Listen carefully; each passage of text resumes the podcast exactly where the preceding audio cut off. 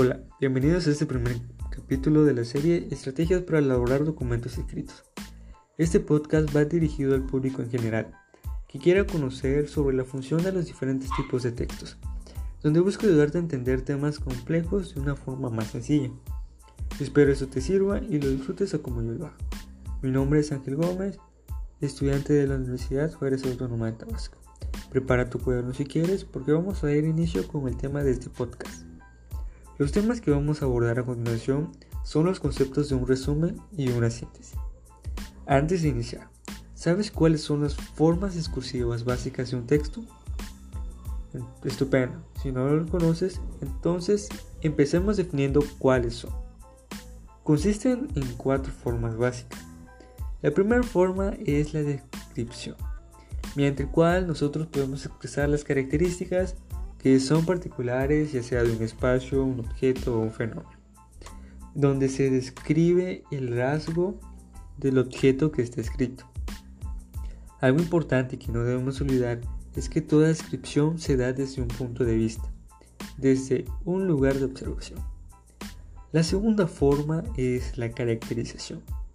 Eh, esa se constituye en una descripción de los rasgos que caracterizan a la persona o al personaje de ficción. La tercera forma es la narración. Como ya saben, una narración es un relato de acontecimientos que se desenvuelven en el tiempo. Sin embargo, el orden en el relato no siempre se ajusta a una secuencia cronológica. El narrador puede disponerlos de una forma distinta. Los hechos del discurso narrativo pueden ser reales, con en un relato histórico como en el caso de un cuento o una novela. También lo podemos, se pueden presentar en una noticia, en una crónica histórica o periodística. Y por último, por la última forma es el comentario, es cuyo propósito comunicativo es entregar una información sobre un tema, donde se incorpora la opinión del emisor. Es como una crítica, eh, ya sea de una obra de arte eh, o la valoración de obras individuales. Muy bien, ahora que ya sabes cuáles son las formas básicas, continuemos con los temas. ¿Alguna vez te preguntaste qué es un resumen? Bueno, en este segmento te lo voy a explicar. Un resumen es una exposición abreviada, es concisa y fiel sobre los puntos más importantes de un texto. Eh, se puede realizar de una manera oral y escrita. Debe ser objetiva, clara y coherente. Un resumen es el resultado de un análisis completo y profundo de un texto. Los resúmenes son una técnica que se utiliza en el ámbito escolar, eh, ya que permiten a los estudiantes mejorar su comprensión lectora. Eh, el resumen se puede caracterizar caracterizar perdón, por contener todas las ideas básicas del texto original. Eh, se presentan ideas que están relacionadas por enlaces como conjugaciones, preposiciones o signos. También se escribe con estilo propio, sin influencias del estilo del autor original. Eh, es un texto más breve se respetan las normas básicas de ortografía y redacción. Eh, cabe mencionar que es importante la comprensión lectora eh, y la organización de nuestras ideas para saber lo que nosotros queremos redactar. Los pasos para poder realizar un resumen son los siguientes. El primer paso es la lectura.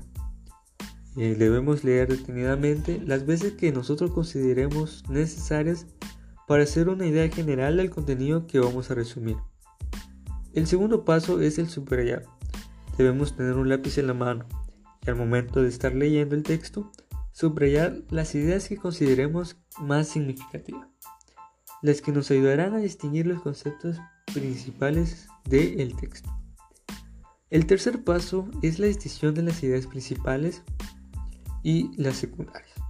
La extensión de nuestro resumen acuérdense que debe ser menor a la del texto original. Y el último paso es la elaboración de un esquema previo.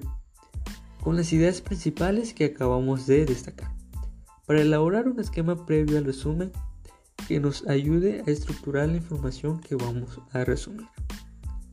Ahora sí, puedes comenzar a elaborar tus resúmenes y poner en práctica las técnicas que hemos visto. Empezamos con el siguiente tema. Eh, una síntesis se caracteriza, tiene como finalidad eh, extraer ideas principales de una exposición mayor para un estudio o una exposición breve y concisa. Uno de los modos en el que se puede entender una síntesis es como un resumen. La elaboración de una síntesis resulta muy beneficiosa como una técnica de estudio, ya que se obtiene de una lectura que es atenta y del análisis de un contenido. Ahora bien, algunas de las características que constituyen una síntesis son las siguientes. En primer lugar, se debe recordar que una síntesis se trata de un conjunto de ideas o conceptos que son importantes o relevantes en un tema determinado. Eh, cabe mencionar que resulta de mucha ayuda al momento de estudiar un tema, porque ayuda a eliminar la información que es innecesaria y nos permite estudiar lo más importante del texto. Las ideas que son importantes se deben relacionar de una manera lógica para mantener la cohesión textual. Así como también eh, las ideas principales deben ser generales, ya que de ellas se van a, van a surgir las ideas secundarias.